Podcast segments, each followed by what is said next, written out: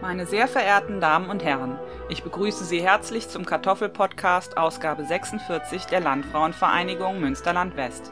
In der heutigen April-Ausgabe geht es um folgende Themen. Mehlig kochend versus festkochend. Was ist der Unterschied? Außerdem gibt es wieder unsere drei Lieblingskartoffelsorten der Woche. Und wir präsentieren Ihnen einen Überraschungsgast, der uns einen Geheimtrick zeigt, wie Sie den Kartoffelbrei jedes Mal wunderbar weich und sämig glatt hinbekommen. Na, sucht ihr schon hektisch, ob ihr wohl den falschen Podcast angeklickt habt? April, April, hier ist natürlich nicht der Kartoffel-Podcast, sondern der Freshcuber-Podcast mit Folge 27, die am 1. April 2020 erschienen ist.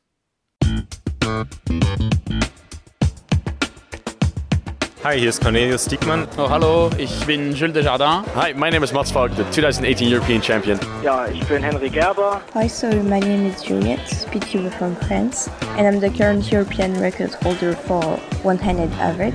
Äh, hallo zusammen, hier ist Reto Bubendorf, äh, Weltrekordhalter in 3x3 Fewest Moves. Hi, I'm Oscar van Deventer. Hello, my name is Philip Lewicki, also known as Laser Monkey.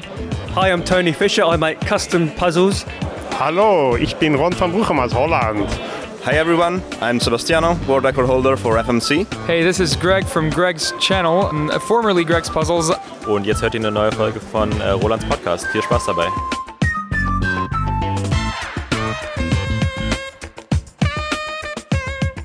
Herzlich willkommen, liebe Zuhörer.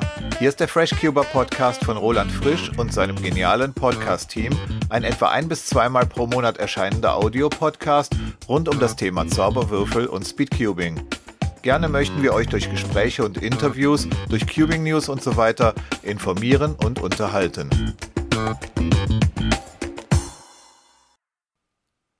Hallo und herzlich willkommen zur leicht verspäteten März-Ausgabe, die, wie ihr schon gehört habt, am 1. April erschienen ist.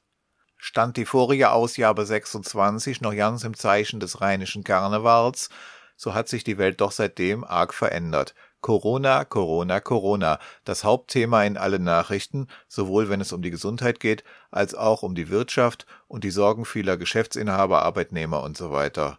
Aber auch in Bezug auf die WCA und die offiziellen Cubing Competitions. Und daher wird uns das Thema Corona auch in dieser Ausgabe beschäftigen, insbesondere in den Cubing News und in dem Interview, das ich mit Laura Ohrendorf geführt habe, Senior Delegate der WCA für Europa. Doch vorher gibt es noch ein paar andere Themen. Hier erstmal die Übersicht. Bedingt durch die derzeitige Corona-Krise haben Willem und Amelie nicht allzu viel in den Cubing News über neue Rekorde oder neue Competitions zu erzählen, aber neue Hardware gibt es trotz Covid-19 dennoch. Und so erzählt uns Cedric etwas über drei neue Gen 3x3 Cubes. Und ich berichte noch über ein paar Neuigkeiten auf freshcuber.de und zusammen mit meiner Freundin Doro erzählen wir von der Starcubing Nijmegen 2020 Ende Februar. Was gibt es noch? Cedric und Henry haben sich über Discord über aktuelle Cubes unterhalten und wir dürfen ihnen dabei zuhören. Gregor hat verschiedene Geeker Cubes, also Smart Cubes mit Bluetooth und erzählt uns etwas über die Technik dahinter. Dann beginnt sozusagen der Hauptfilm, nämlich das Interview mit Laura Ohrendorf. Wir reden über die neue Situation für die WCA durch die Corona-Krise. Auch geht es kurz um die große Online-Competition Cubing at Home. Das Interview wurde vor dieser Competition aufgenommen, so dass wir noch nicht darüber sprechen können, wie es denn gelaufen ist. Aber Cedric Schweitzer und Thomas Schuhkraft haben dann am 28.03. an der Cubing at Home 1 teilgenommen und berichten uns von ihren Eindrücken. Starten wir mit den Cubing News. Leider hat Willem diesmal keine neuen Rekorde zu vermelden. Tatsächlich waren nämlich die bisher letzten Weltrekorde des Jahres die vier Big Cube WRs von Max Park von Ende Januar, die bereits in der Februarausgabe dieses Podcasts erwähnt wurden. Auch Amelie hat keine neuen Competitions für uns, aber sie hatte mir einen Beitrag mit einer Übersicht geschickt, welche Competitions noch nicht abgesagt wurden. Nun hat die WCA aber Ende März bekannt gegeben, dass alle Comps bis Ende Mai ausfallen. Der größte Teil von Amelies Beitrag ist damit leider schon überholt, bevor er überhaupt gesendet werden konnte. Aber sie hat einen Geheimtipp für uns, wie wir unser Hobby auch in Zeiten von Social Distancing als Gemeinschaft ausüben können. Wegen den abgesagten Wettbewerben haben viele Mitglieder der Community angefangen, nicht offizielle Wettbewerbe zu halten. Eine Liste dieser kann man auf der WCA-Website einsehen. Vielen Dank an Amelie für den Hinweis auf diese Online-Competitions, an denen jeder von zu Hause aus teilnehmen kann. Corona-Ansteckungsgefahr gibt es dabei natürlich keine, aber es kann wohl passieren, dass die Symptome des Cubing-Virus noch heftiger werden. Übrigens auch vielen Dank an Willem, wenn wir ihn diesmal auch nicht hören. Aber er hatte die Idee mit dem Kartoffel-Podcast als Aprilscherz. Dankeschön auch an meine Freundin Doro, dass sie uns den Text eingesprochen hat. Für die Klassikfans unter euch, Sie hörten den slawischen Tanz Opus 46 Nummer 2 von Antonin Dvorak. In künftigen Ausgaben gibt es bestimmt auch wieder die in der letzten Folge begonnene Serie 100 Meisterwerke der Klassik. Gerne dürft ihr Vorschläge für diese Rubrik einreichen. Okay, weiter geht's mit den Cubing News. Die Container aus China rollen wieder über die Gleise der neuen Seidenstraße bis nach Duisburg, sodass uns der Nachschub an neuen Cubes hoffentlich nicht auch noch ausgehen wird. Cedric berichtet in der heutigen Ausgabe der Hardware News über drei neue 3x3 GAN Cubes und ob sie von ihm eine Kaufempfehlung erhalten. GAN hat mal wieder drei Cubes rausgehauen. Der erste ist der GAN 354M Version 2. Er wiegt 77 Gramm, hat eine Kantenlänge von 54 mm und kommt magnetisch. Der Cube hat mal wieder das typische GAN-Drehgefühl, was halt recht smooth ist und der Cube hat auch das typische GAN Corner Cutting, das heißt auch recht viel Corner Cutting. Der Cube kommt mit nur zwei Federeinstellungen, was sehr, sehr untypisch ist für GAN. Vor allem, weil der Cube halt 35 Dollar kostet.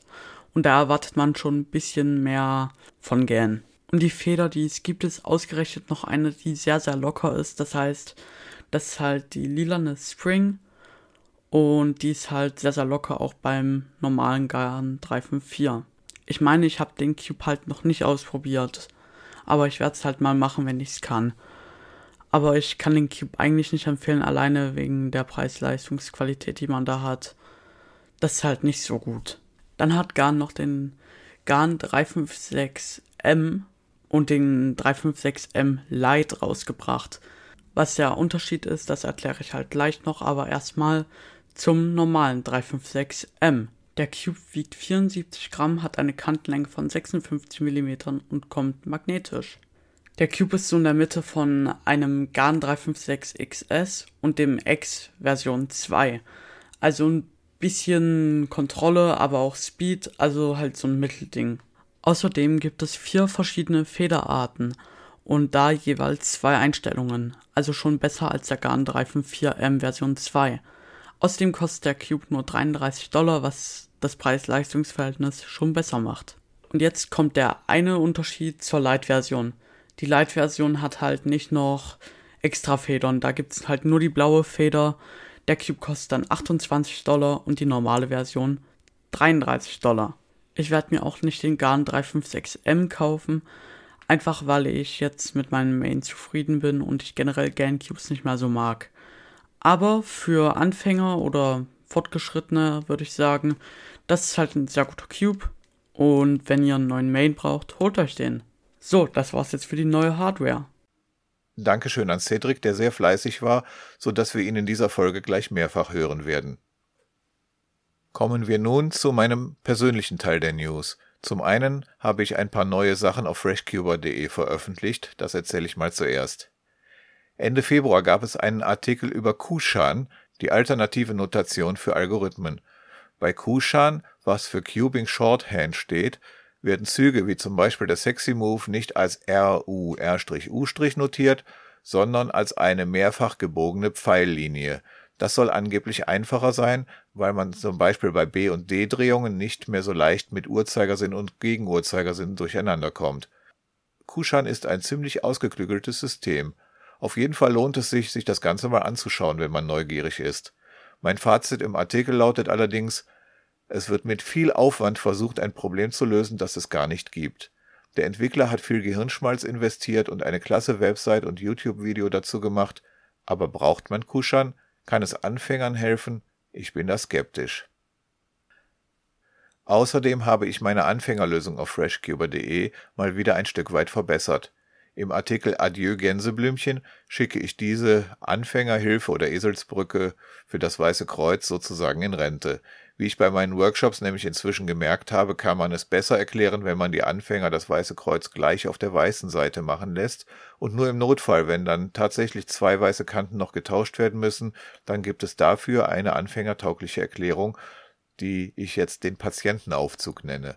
So steht es jetzt im Teil 1 meiner Anfängerlösung und auch auf dem Spickzettel, den jeder Teilnehmer im Workshop erhält. Nachdem ich also die Anfängerlösung nochmal überarbeitet hatte, habe ich sie auch auf Englisch übersetzt. Ich war schon mehrfach gefragt worden, ob es sie nicht auch auf Englisch gäbe. Zwar gibt es gute Videotutorials auf Englisch, aber manche wollen halt lieber Text mit Bildern. Meine Rubik's Cube Beginner Method ist nun der erste Teil von freshcuber.de auf Englisch. Mitte März habe ich dann einen Artikel CCC Corona Cubing Competitions gestartet, in dem ich die aktuellen Entwicklungen zusammenfasse und auch die eine oder andere WCA-Meldung eingedeutscht habe. Den Artikel aktualisiere ich auch immer mal wieder, sodass zum Beispiel auch Online-Competitions und ähnliche Sachen, die in Verbindung mit Cubing und Corona stehen, dort erwähnt werden. Nach diesen Neuigkeiten auf freshcuber.de möchte ich jetzt noch erzählen, was denn so in den letzten fünf Wochen seit der vorigen Ausgabe des Podcasts in meinem persönlichen Bereich in Bezug auf Cubing passiert ist. Zum einen sollte es am Samstag, den 14. März, eigentlich meinen Anfängerworkshop in der Stadtbibliothek Köln samt anschließendem Cubing-Treffen geben. Noch am Tag zuvor, also das war der berühmte Freitag der 13., hatte die Stadtbücherei mitgeteilt, dass der Workshop stattfinden würde. Es ist zwar erst gut zwei Wochen her, aber es war irgendwie eine ganz andere Zeit. Wir hatten noch keine offiziellen landesweiten Kontaktbeschränkungen, sondern es wurde über Fußballspiele und Veranstaltungen über 1000 Teilnehmer diskutiert, in Einzelfällen auch ab 100 Teilnehmer. Am Abend hat aber dann die Stadt Köln beschlossen, dass alle Kultureinrichtungen, Bibliotheken etc. ab Samstag schließen würden. Also bekam ich eine Mail, dass der Workshop abgesagt ist. Alle angemeldeten Teilnehmer wurden auch per E-Mail informiert. Aber das Cubing-Treffen nach dem Workshop ist ja ohne Anmeldung. Würden es nun alle mitbekommen, wenn ich es ausfallen lassen würde, zumal ich ja noch während des Freitags dazu eingeladen hatte und betont hatte, es würde stattfinden? Ich wollte unbedingt vermeiden, dass da einige enttäuschte Zauberwürfler vor der geschlossenen Bibliothek stehen würden. Also habe ich mich entschlossen, zwar darauf hinzuweisen, dass die Bibliothek zu ist, aber für diejenigen, die trotzdem kommen wollten, was damals ja noch nicht untersagt war, für die würde ich anbieten, dass wir uns direkt im Eiscafé treffen. Und da saßen wir dann auch in kleiner Runde, nämlich zu vier Leuten. Auch wenn es viel weniger waren als sonst, haben wir doch viel Spaß gehabt und uns auch nicht gegenseitig angesteckt. Natürlich hoffe ich, dass das nächste Treffen am 27. Juni vielleicht wieder in größerer Runde stattfinden kann. Das zweite Event, von dem ich hier erzählen möchte, fand vor einem Monat statt, obwohl es sich schon so anfühlt, als sei es eine halbe Ewigkeit her. Am Schalltagswochenende 29. Februar bis 1. März fand in Nimwegen in den Niederlanden die Star Cubing Nijmegen 2020 statt. Nimwegen liegt quasi direkt hinter der Grenze und so war es von Bonn aus viel besser zu erreichen als Hamburg oder Nürnberg, wo es ja gleichzeitig auch Competitions gab. Von Hamburg wird Laura gleich im Interview etwas Interessantes erzählen. Da meine Lebenspartnerin Doro mich ja immer schon mal zu einer Competition begleiten wollte und da sie die Niederlande auch sehr mag, hatten wir die Tour zu zweit geplant. Ich habe sie ermuntert oder vielleicht auch überredet, nicht nur als Zuschauerin mitzukommen, sondern auch bei 3x3 teilzunehmen. Mit einer solchen Teilnahme wäre sie sogar qualifiziert, um bei der Europameisterschaft mitzumachen, falls sie im Sommer doch nicht nur als Zuschauerin nach Amsterdam bzw. Almere mitkommen möchte. Also hat Doro ein paar Wochen lang geübt meist in der Mittagspause. Um das Zeitlimit von vier Minuten musste sie sich keine Sorgen machen, da war sie längst drunter. Sie ist ja keine regelmäßige Cuberin, aber sie hat einen Average von 2 Minuten 15 Sekunden geschafft und eine Single von 1 Minute 42 Sekunden. Damit war sie zwar die langsamste Teilnehmerin dort in Nimwegen, aber wenn man bedenkt, dass überhaupt nur ungefähr einer von 50.000 Menschen weltweit offiziell belegen kann, dass er den Zauberwürfel lösen kann, dann ist das doch trotzdem eine klasse Sache. Den Beweis hat sie jetzt fünfmal erbracht.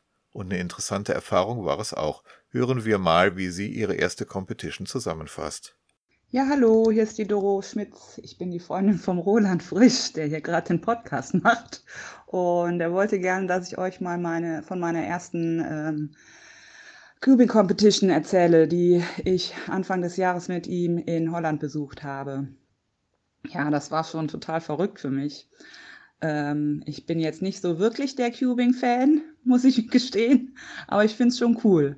Ich habe halt einfach leider viel zu viele andere ähm, kreative Hobbys. Und alles kann man eben nicht machen. Und meine Prioritäten liegen doch woanders. Aber ich wollte es halt auf jeden Fall einmal mitgemacht haben, weil ich das ja schon auch cool finde, dass er sich dafür so begeistert und dass er diesen Podcast macht. Naja, auf jeden Fall, ähm, ja, ich wollte halt mal mitfahren und dann sagt er, ja, wenn du mitfährst äh, nach äh, Holland äh, im Sommer zu der Weltmeisterschaft, dann ähm, musst du ja auch mitmachen. Ich sage, nee, will ich nicht, doch, machst du. Okay, dann habe ich gesagt, okay, okay, ich mache ja schon. Und dann ähm, hieß es ja, dafür musst du dich aber auch erstmal ähm, klassifizieren in Holland. Ah, das heißt, du musst vorher einmal an einer Competition teilgenommen haben und dann darfst du da offiziell dran teilnehmen. Ich dachte, super, jetzt muss ich ja sofort anfangen, regelmäßig zu üben. Naja, und das habe ich dann auch getan. Erst mit F2L, aber äh, da war ich absolut zu langsam. Dann habe ich mit der ganz klassischen Anfängermethode erste Ebene, zweite, dritte angefangen. Und ich war schon mega glücklich, weil mein allererster Surf ohne Hilfe war vier Minuten und 35 Sekunden oder so. Und dann äh, war ich mega stolz, als ich dann auf einmal bei einer Minute und 18 Sekunden war. Aber das war nur, glaube ich, ein super leichter Lucky Solve, ne? wie man so schön sagt. Naja, und ähm, ja, dann äh, habe ich noch äh, versucht, danach wieder F2L zu machen, damit weiter zu lernen und schneller zu werden, aber das hat nicht so äh, gereicht und ähm, das war Blödsinn, kurz vorher das noch zu machen. Naja, und dann bin ich wieder zurück zu Anfänger, bin aber doch nur plus minus zwei Minuten gewesen. Aber immerhin unter der Vier-Minuten-Grenze. Ne? das ist natürlich auch wirklich für Dummies, aber immerhin naja, und dann sind wir dann dahin gefahren den Samstag, hatte ich mir freigenommen, weil ich sonst immer arbeiten muss. Und ähm, ja, ich war schon irgendwie mega aufgeregt, meine Güte. Ja, und kannte natürlich keinen. Und wir sind dann aber gleich von äh, einem sehr netten Vater und Sohn empfangen worden da. Und da habe ich mich super wohl gefühlt. Wir haben uns da super verstanden. An dem Tisch haben wir gesessen den ganzen Tag. Ja, und da meint der Roland, jetzt gehst du mit mir zu diesem ähm, Judging-Tutorial, damit du dann nachher auch judgen kannst. Ich sage, nee, das will ich nicht. Aber ich habe es getan, ich habe mich getraut, ich war mal mega aufgeregt und habe natürlich bei den ersten Malen direkt vergessen, ähm, die Zeit anzusagen, super peinlich, aber die waren natürlich auch alles schon unter 15 Sekunden, wo sie angefangen haben zu cuben, von daher war das nicht ganz so schlimm. Aber je öfter als ich das gemacht habe, ging es natürlich auch besser. Und den ersten Tag hatte ich ja kein 3x3, das kam erst am Sonntag dran, deswegen konnte ich mich ein bisschen daran gewöhnen. Und ja, die sind ja schon alle ziemlich relaxed und manche sind ultra cool und manche sind halt so, ja, ganz äh, offen und ähm, ja, wie eine große Familie, ne? Naja, auf jeden Fall am Sonntagmorgen Boah, ey, als ich dann da ankam, ich war mega, mega aufgeregt. Also ich bin ja 45, aber ich fühlte mich wie ein Teenie. Wie jetzt? Du bist 45, ich denke, du bist 29. Das war schon der Wahnsinn. Und äh, ich war so wahnsinnig aufgeregt, mein Herz hat gerast und äh, soll man gar nicht meinen, weil ich meine, es ist ja nur just for fun und nichts muss, alles kann so ungefähr. Naja, und äh, ja, aber ich habe es geschafft. Ich habe fünf äh, Surfs hintereinander gemacht, wobei der letzte war blöd, weil ähm, ich war natürlich die allerlangsamste und es waren schon alle fertig und dann wurde gerade umgebaut für die nächste äh, für den nächsten Wettbewerb und ähm, dann hatte keiner mehr Zeit, mich richtig zu judgen und das war halt ein bisschen schade, aber ich habe trotzdem noch mit mega Ausreißer geschafft. Ja, der Roland sagt euch bestimmt auch gleich noch mal eine PB. Okay, also es lohnt sich für jeden mal einmal dran teilzunehmen, weil es ist schon eine coole Sache und es ist gar nicht so einfach, wie manchmal alle sagen, meine Güte, der kann, kann ich schon lang so ungefähr, aber das wisst ihr ja selber. Von daher, vielen Dank fürs Zuhören und viel Spaß noch mit dem Podcast von Roland Frisch. Bis dann, tschüss. So viel von Doro über ihre erste Competition. Ihre beste Zeit war also eine Minute und 42 aber über ihre schlechteste Zeit sollten wir auch noch reden, denn das war der vierte Solve und da war ausgerechnet ich ihr Judge. Ihr kennt das ja vielleicht auch, dass es einen nervös macht, wenn man von jemand gejudged wird, der entweder sehr gut ist oder den man gut kennt oder so. Das ging mir in Runde 2 ganz genauso, als ich von Erik Ackersteig gejudged wurde, Cuba seit 2005 und 33-facher Weltrekordhalter. Und ausgerechnet da habe ich dann meinen schlechtesten Solve der ganzen Competition abgeliefert, Gut zehn Sekunden über meinem Durchschnitt. Peinlich, peinlich. Sorry, Erik. Nun ja, bei ihrem letzten Schritt, dem Sortieren der gelben Ecken, kam Doro jedenfalls auch arg durcheinander. Gewöhnlich wird da eine gelbe Ecke unten links geparkt, dann ihr richtiger Platz auf der Oberseite nach vorne rechts gestellt und diese Ecke dann dort eingesetzt. Aber irgendwie hatte Doro sich verzählt. Sie hatte eine weiße Ecke unten im Buffer und die ließ sich natürlich nirgendwo passend einsetzen. Zu Hause hätte ich ihr nur kurz gesagt, schau mal auf die Farben der Ecke, ob die überhaupt auf die Oberseite gehört. Aber im Wettbewerb darf man natürlich keine Tipps geben. Und so sah ich Doro ackern und kämpfen. Aber kurz vor dem Zeitlimit hat sie es dann ja doch noch geschafft. Mit drei Minuten und 38 Sekunden, also fast zwei stressige Minuten länger als ihre PB aus dem Solve zuvor. Damit hat sie die ganze Runde ohne DNF abgeschlossen.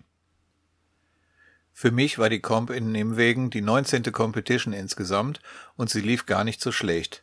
Bei Pyraminx 4x4 und 3x3 kam ich in die zweite Runde. Bei 4x4 brachte ich sogar eine Doppel-PB mit nach Hause, nämlich eine 1,22 Single und 1,27 Average in der ersten Runde. Die zweite Runde lief dann eher so wie zu Hause, nämlich mit einem Schnitt von etwa einer Minute 40. Auch bei 3x3 One-Handed konnte ich eine doppelte persönliche Bestzeit erreichen, 30,3 Sekunden Single und 37,17 Sekunden Average. Auch sonst war es eine tolle Competition. Christian und sein Sohn Jonas saßen bei uns am Tisch. Ich habe mich sehr gefreut, die beiden wiederzusehen, und wie ihr vorhin gehört habt, hat auch Doro sich gut mit ihnen verstanden. Unser Hotel war übrigens perfekt. Aussicht über die ganze Stadt von der sechsten Etage und ein phänomenales Frühstück. Schade, dass ich nicht wie eine Kuh vier Mägen habe.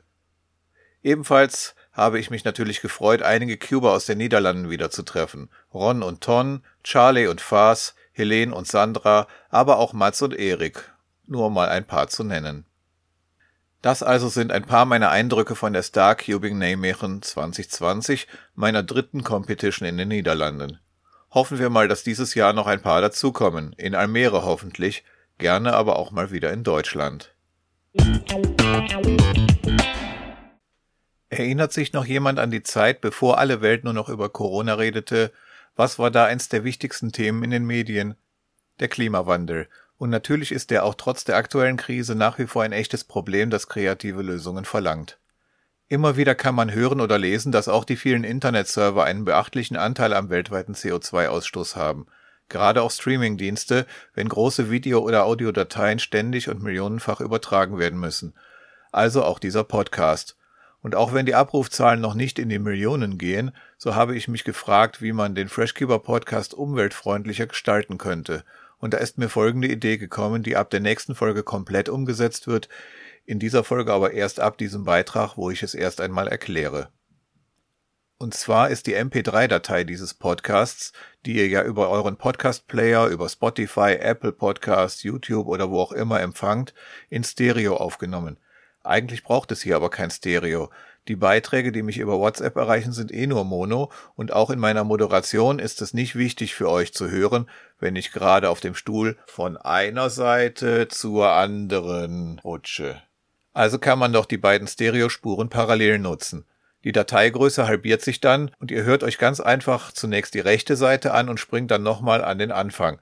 Merkt euch rechts vor links wie die Vorfahrtregel. Ist zwar ein bisschen lästig, aber gut für die Umwelt. Schreibt mir in die Kommentare, was ihr davon haltet. Früher bei Schallplatten musste man ja auch nach der halben Spielzeit die Platte umdrehen. Da es keine Mono-Smartphones oder Computer gibt, sollte es hoffentlich kein Problem sein. Ab dem Jingle, der gleich kommt, geht es also erst auf dem rechten Ohr weiter bis zum Ende der Datei, dann spult ihr zurück bis zur Minute 24 und dann hört ihr den linken Kanal. Später wird es noch einfacher sein, denn dann ist ja der ganze Podcast zweikanalig. Los geht's. Gregor Billing, bekannt als Regulator hier im Podcast, hat sich mit Henry Gerber per Discord also über aktuelle Cubes unterhalten. Und er erzählt uns etwas über die Technik spätestens seit Folge 3 dieses Podcasts und von den Beiträgen über Feed kurz vor dem Jahreswechsel. Hören wir mal zu, welche aktuellen Cubes die beiden für die verschiedenen Disziplinen empfehlen. Heute erzählen wir euch etwas ein bisschen über die aktuellen Cubes, was so die besten sind und da habe ich halt jetzt gerade Henry hier mit Inzwischen haben vermutlich die meisten von euch ja, schon moin, etwas von Henry. Ähm, Cubes gehört. Ich sage auch ein bisschen was zu den neuen Cubes. Bei mir gibt es vom Geeker inzwischen auch neuere Modelle, genau, etwa den Geeker i3S oder den Geeker i3 Genau. Ich würde sagen, wir fangen erstmal an mit 2x2. Okay, ich erlöse euch mit einem kräftigen April-April. Ich hoffe, ihr habt entweder an euren Kopfhörern rumgezupft oder am Balanceregler des Autoradios gedreht oder sonst sowas. Gemeinerweise waren die Kanäle zunächst tatsächlich getrennt, liefen dann aber wieder zusammen zu einem großen Kauderwelsch. Natürlich ist der Klimaschutz eine sehr wichtige Sache, aber den Podcast senden wir dennoch nicht zweigeteilt wie eine Langspielplatte, sondern schön brav hintereinander. Sollten wir einmal monatlich eine Million Zuhörer überschreiten, dann werde ich zwecks CO2-Einsparung die Bitrate etwas reduzieren. Versprochen.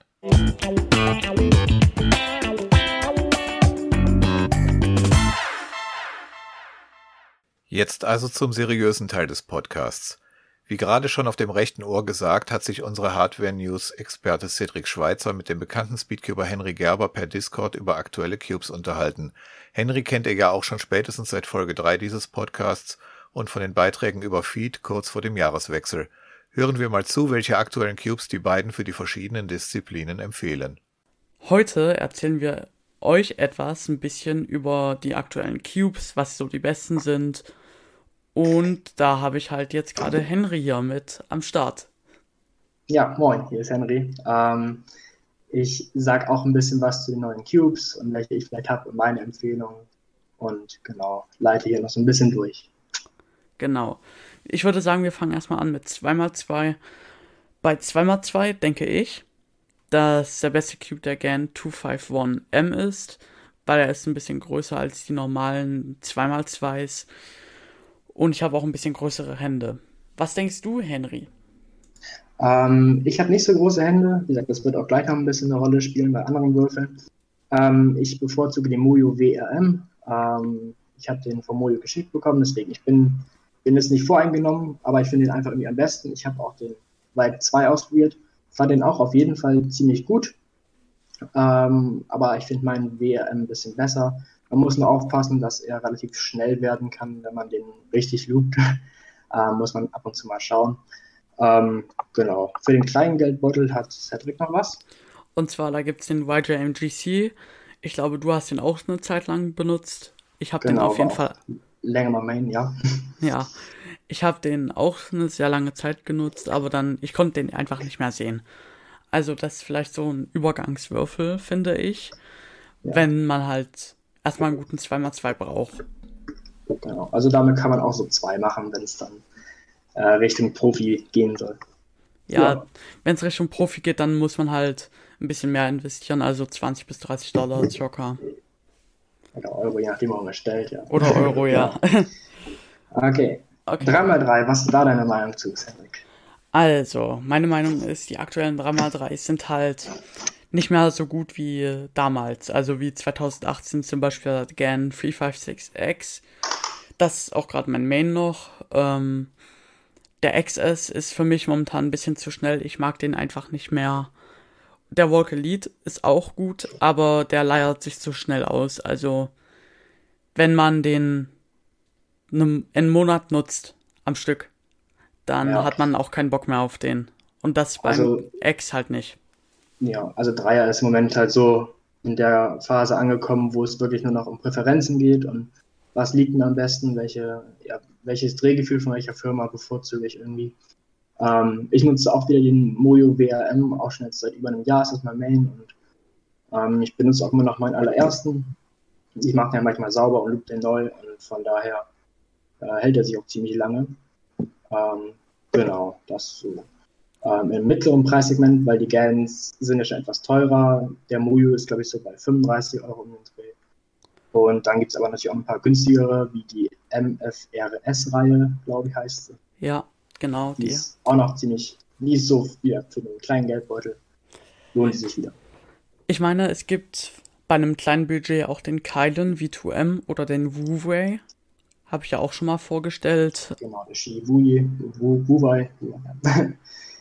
Ähm, auch und, ziemlich gut sein. Nutzen auch Top-Tuber. Und wenn dann man ja, so ein genau. Mittelsegment ähm, hat, oh, da so ist Mittelding wäre vielleicht noch der für an, andere Events, sorry, wenn ich dich jetzt kurz unterbreche. Ja. ähm, der Tengyun M von Dayan, der soll auch ziemlich gut sein für Blindfolded auf jeden Fall. Der ist relativ leise. Ist auch wieder so ein mittleres Preissegment, ich glaube so um die 25 Euro. Jeden soll gut sein für Blind One-Handed, genau. Ja, und ich habe den auch. und 3x3. Hast du noch was hinzuzufügen? Ja, zum Tengyun, den habe ich selber auch und ich nutze den einfach immer, wenn ich rausgehe, weil der halt wirklich so leise ist. Ich könnte jetzt ja. im Hintergrund mit dem Cube und keiner würde es halt bemerken. Ja, genau. Und also, was für den, noch was zu den aktuellen 3x3s. Ich habe gesehen, dass das Corner Cutting sich irgendwie verschlechtert, weil neue Mechanismen werden natürlich gemacht, aber auch neue Systeme, die das Corner Cutting beeinflussen und dadurch wird es ein bisschen schlechter. Und das finde ich nicht so gut und dadurch catche ich halt bei den neueren 3x3 so viel und deswegen mag ich die absolut nicht. Kann ab und zu aber halt auch, wie gesagt, am eigenen Turning-Style liegen. Das heißt, also ich habe ja ohne magnetische Cubes angefangen. Deshalb ist mein Same. Turning, würde ich mal sagen, genauer als die Leute, die jetzt so 2016, 17 angefangen haben, wo es mit den Magneten angefangen hat. Deswegen, ich komme mit, eigentlich mit jedem äh, Cube mittlerweile sehr gut zurecht. Ist eine Präferenzsache. Ja. Okay. 4x4 würde ich jetzt mal sagen. Ähm, ich sag mal meine Meinung. Also ich finde, der Ausu GTS 2M ist der beste, weil der ist, ist 61 mm groß und also Kantenlänge und der ist einfach schnell und man kann ihn auch gut kontrollieren. Was ist deine Meinung? Ähm, ich habe auch den GTS 2M, bin aber jetzt letztes Jahr auch dort wieder zum WRM geswitcht, gewechselt. Ähm, einfach weil er ein bisschen kleiner ist. Ich glaube, das sind 59 mm. Genau. Preislich tut sich da relativ wenig. Ich glaube, die kosten gleich viel, so um die 35, 40 Euro. Ähm, aber ich mag den, der ist ein bisschen, äh, ein bisschen fester vielleicht. Ähm, vom Drehgefühl auch her. Ein bisschen, ich kann damit ein bisschen genauer drehen und er ist halt kleiner. Ähm, ich, vom Drehgefühl untersche unterscheiden sie sich auf jeden Fall. Und ich würde einfach empfehlen, wie bei allen anderen Cubes auch, auf, auf einen Wettbewerb gehen, ausprobieren bei anderen Leuten, mal nachfragen, hey, kann ich den ausprobieren? Dann kann man so sehen, ähm, welchen man bevorzugt von den beiden. Ich meine, ich habe ihn ausprobiert und er ist mir ein bisschen zu klein. Deswegen äh, mag ich den nicht so. Aber es gibt natürlich auch noch das Mittelding zwischen den beiden. Da haben wir zum Beispiel den GAN 460. Das ist der 4x4 von GAN und ich habe ihn auch und ich nutze ihn in Wechsel zum, ja, aus UGTS 2M. Ja. ja, mir gefällt er nicht so, aber wie gesagt, auch hier wieder Präferenzsache in, in einem gewissen Sinne. Und dann gibt es auch noch den Walk 4 und den mag ich irgendwie nicht. Die Magnete sind mir zu stark, egal welche Version. Ja, da würde ich mich anschließen, dass ich den auch nicht so kenne mag. Okay. 5x5. Ja, ähm, im Moment denke ich mal, gibt es drei Varianten. Der eine ist noch nicht wirklich auf dem Markt. Die anderen beiden wären der Mojo äh, Outrun GTSM den und ich. der Vibe 5. Ja, ich nutze den Vibe 5, Setting nutzt den äh, Mojo. Und genau. Es gibt Be jetzt, beide sind, glaube ich, preislich ähnlich. Ähm, ich glaube, nee, der Outschwang ist günstiger, circa 10 Euro. Okay dann so. Also ich finde den Outschwang besser, weil er halt einen schönen Speed hat. Und das finde ich einfach bei beim Walk nicht so. Ich meine, man kann 5 Tonnen GNM reinmachen, aber wer macht das schon? Dann hat man kein Geld mehr.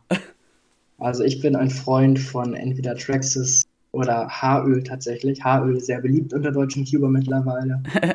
ähm, das zu benutzen macht schneller und hinterlässt keine Rückstände im Cube, soweit ich das weiß. Und genau, wenn halt der Speedman nicht passen sollte, gibt es natürlich das Loop dazu, das entsprechende. Ähm, ja, ich bevorzuge den Bike 5, weil er ein bisschen schneller ist als mein Outschwang. Ähm, aber auch wieder hier Präferenzsache. Der Würfel, von dem ich gesprochen habe, der jetzt noch nicht auf dem Markt ist, ist der Outschwang WRM. Also der würde die WRM-Reihe vervollständigen. Ähm, ich bekomme den bald als Tester und könnte dafür vielleicht ein, zwei Worte zu sagen. Im Moment habe ich ihn aber noch nicht deswegen können wir alle darauf gespannt sein. Ja, und da kommt dann auch später irgendwann in einer anderen Podcast-Folge nochmal was von Henry über den Outrun WRM. Wahrscheinlich auch was von mir, wenn ich den dann vorstelle. So. Okay. Es gibt aber auch noch den MGC, das sowas wie der Walk, nur für die Hälfte einfach nur vom Preis. Also der kostet ja, nur 25 Dollar. Okay. Ja, dann kann man ihn auch im Hinterkopf behalten, auch wieder für den schmalen Geldbeutel. Obwohl das auch nicht so wenig ist. Ja, ja gut, für einen Fünfer kann man aber schon mal was ein bisschen ja. mehr bezahlen. Ist ja mehr, steckt mehr dahinter als hinter einem 3x3 teilweise. Okay, 6x6. Genau. Was äh, magst du da am liebsten? Ich mag den MGC, weil er ist einfach super schnell. Man kann ihn gut kontrollieren, weil er irgendwie schnell ist. Keine Ahnung, ich finde das so, dass man ihn gut kontrollieren kann, auch wenn er schnell ist, weil ich kann einfach den Speed nutzen, den ich brauche, wenn man es so ausdrücken kann. Ja, ja, ich habe mir den jetzt auch bestellt. Ich habe den vor zwei Wochen, ich weiß jetzt nicht, wenn die Podcast genau rauskommt, aber ich habe den bei den Hamburg International äh, ausprobiert, bei Kieran Bean, einer der Top-Server für Big Cubes in der Welt. Und äh, ich fand ihn auch ziemlich, ziemlich gut. Ich nutze im Moment noch den Shadow M, aber ich benutze ihn nicht wirklich, weil er halt nicht mehr gut ist für mich. Er ist relativ langsam und äh, ich freue mich schon, wenn mein MGC dann auch ankommt. Ähm, der ist auch nicht so teuer, wie zum Beispiel auch der Aoshi äh, M, GTSM von Mojo. Da gibt es auch noch einen magnetischen. Ja, ähm, den, also der Aoshi, den, den habe ich auch, ja aber ich finde den absolut schlecht. Also den empfehle ich überhaupt nicht. Und den Shadow habe ich auch, aber es wird halt wahrscheinlich bei 6x6 so sein wie bei 7x7 gleich. Es wird zwei Gruppen geben. Die eine Gruppe mag den MGC und die andere den Shadow. Ja, genau. Wie gesagt, auch hier wieder mal auf Wettbewerb ausprobieren, den werden verschiedene haben. Ja. Okay, so, wir sprechen jetzt über 7x7. Da nutzen wir beide denselben Cube. Wir nutzen beide halt den Spark. Ähm, es gibt aber noch einen zweiten, der auch noch sehr, sehr gut ist. Und das ist der Haze. Ich finde beide recht gut, aber ich finde den Spark einen kleinen Tucken besser. Was denkst du? Ja, ähm, ich muss allerdings sagen, ich finde den Spark viel besser. Ich komme mit dem Haze überhaupt nicht zurecht. Ähm, ich habe den, wie gesagt, ich habe beide Cubes. Und mit dem Haze war ich sogar noch langsamer als in meinem Main davor muss es nicht heißen, dass er schlecht ist oder so. Für mich passt er halt noch nicht.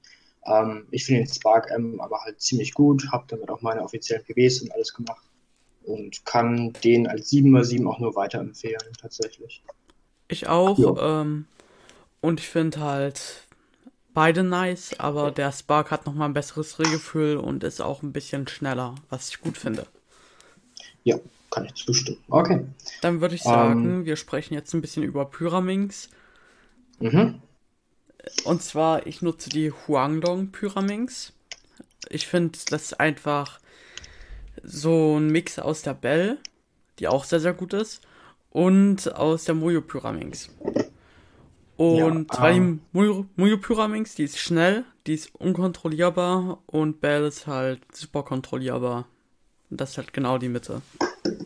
Ja, ich nutze den, den Ski Bell Pyraminx, ähm, ist aber auch der einzige, den ich habe. ähm, neben einem ganz alten Mojo, ganz einfach aus dem Grund, weil Pyraminx mich nicht so interessiert. Ähm, ich habe aber auch irgendwann probiert, den du erwähnt hast und ähm, ich fand den auch definitiv ziemlich gut. Ich würde den Bell und den Huanglong irgendwie so auf eine, e, auf eine Ebene stellen. Ähm, okay. Viele mögen auch den Mr. M von Shengshao. Äh, da muss man allerdings noch ein paar Modifikationen machen, damit der ähm, auch ziemlich gut wird, aber der ist so fürs, also die sind alle nicht so mega teuer, glaube ich, alle so um die 10, 15 Euro. Ähm, von daher muss man da nicht so tief in die Tasche greifen.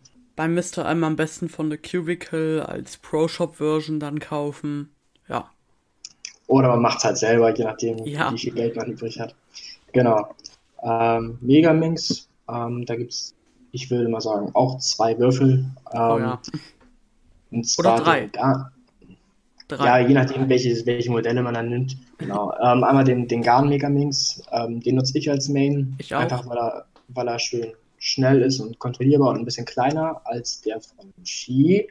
Von Ski gibt es zwei Versionen, einmal so einen mittleren großen und einen kleinen. Ähm, da würde ich auch den kleinen bevorzugen, weil ich kleine Hände habe. Genau, also, das, bei dir aus? also ich nutze auch den Gan Megaminx halt. Da ist mir die Größe wirklich egal, weil es ist Megaminx und mir ist wichtig, dass der sich halt gut dreht und das macht der Garn halt. Ich habe zwar auch den LM, also den größeren von X-Men. Ähm, genau, den den finde ich richtig gut, aber der Garn ist nochmal ein bisschen besser. Auch für meine Zeiten ist das ein bisschen besser insgesamt.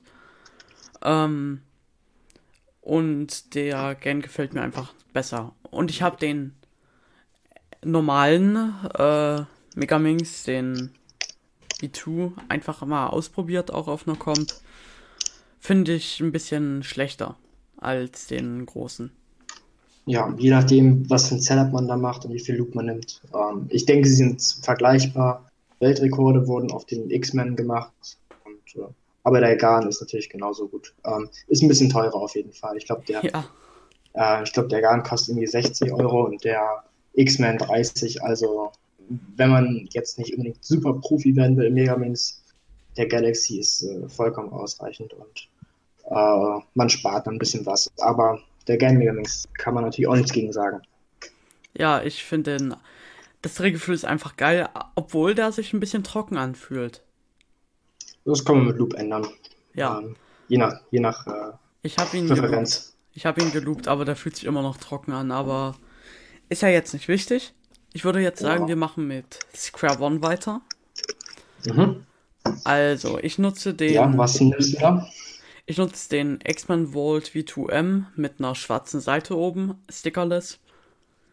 Und ich finde das einfach am besten, weil dadurch kann man weiß und schwarz am besten auseinanderhalten halt. Und man kann einfach so schnell drehen, weil der Slice so schnell ist. Und ähm, die anderen Ebenen, also U und D, die sind einfach ähm, schön kontrollierbar, dass man halt genau den Punkt nicht verfehlt.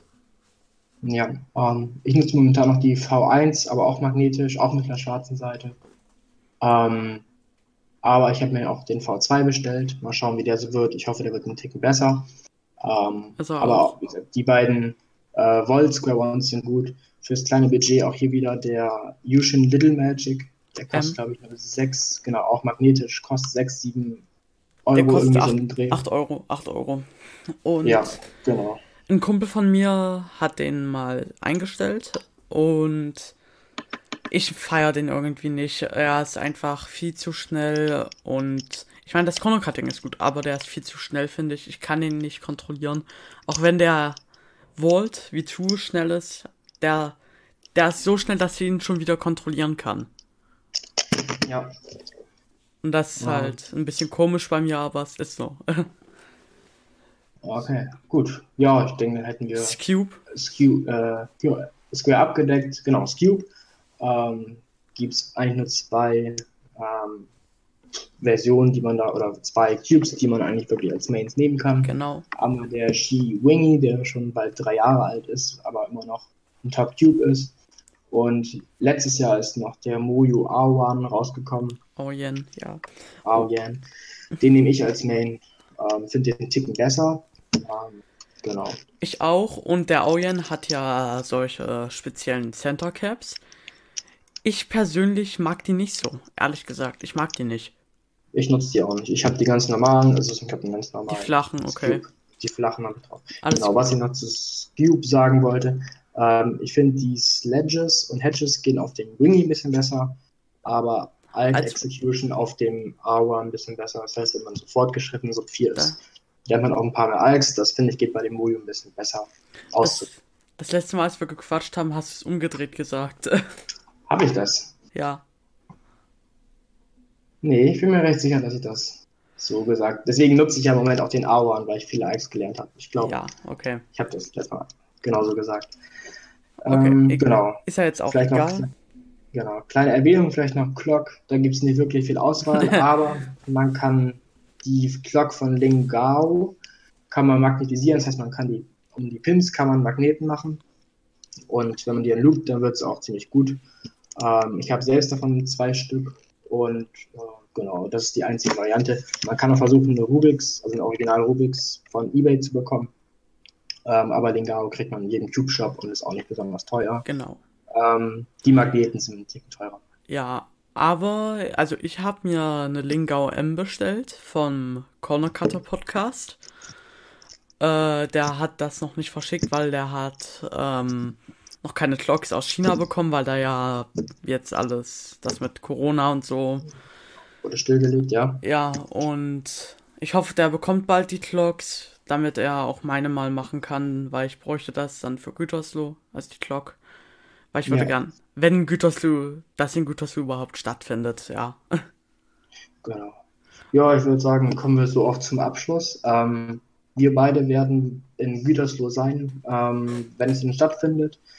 Und genau, dann könnt ihr uns auch gerne ansprechen, wenn ihr bestimmte Cubes ähm, ausprobieren wollt. Genau. Und genau, ich würde dann die, die Sektion Cube-Empfehlung hiermit abschließen. Das heißt von mir, Grüße gehen raus. Ja. Cedric, von dir noch ein paar letzte Worte. Also, danke für das Gespräch. Hat Spaß gemacht. Und ja, das sind halt jetzt die besten Cubes. Ich hoffe, ihr habt einen kleinen Eindruck bekommen, welcher Cube vielleicht zu euch passen wird. Das war's von uns. Ciao. Tschüss. Vielen Dank an Cedric Schweitzer und Henry Gerber, dass wir ihrem Cube Talk lauschen durften. Wenn ihr aufmerksam zugehört habt, hat Henry etwas von Haaröl als Loop erzählt. Ich kannte das noch nicht und da habe ich ihn gefragt, ob das eventuell ein Aprilscherz sei. Nein, er beteuert, dass das ganz ernst gemeint ist. Ob er jetzt alle Cubes mit Haaröl loopt oder nur bestimmte, das weiß ich zwar nicht, aber er hat mir erzählt, welche Cuber das noch nutzen, dass die Idee seiner Erinnerung nach wohl von polnischen Cubern kommt und er hat mir ein Foto seiner Haarölflasche geschickt, das ich auch in die Shownotes tue. Garnier Fructis Wunderöl mit kräftigender Aktivformel, Hitzeschutz und Antifritz, Pflegeöl ohne Ausspülen, repariert und schützt mit Fruchtöl, wobei die Früchte auf dem Foto aber eher aussehen wie Kartoffeln, für stark geschädigtes Haar bringt sofortige Geschmeidigkeit und Glanz. Naja, das kann man sich ja wünschen fürs Cuben, sofortige Geschmeidigkeit und Glanz. Wie gesagt, kein Aprilscherz, sagt Henry, aber wenn ich mal wieder Cubes für Malte oder Henry scramblen soll, dann schnupper ich dran, ob ich Fruchtöl erkennen kann. Also Sachen gibt's und das hier im seriösen Teil des Podcasts. Wenn's wirklich funktioniert und die Cubes nicht versaut, dann ist ja gut. Aber ich sag vorsichtshalber mal ohne Gewehr.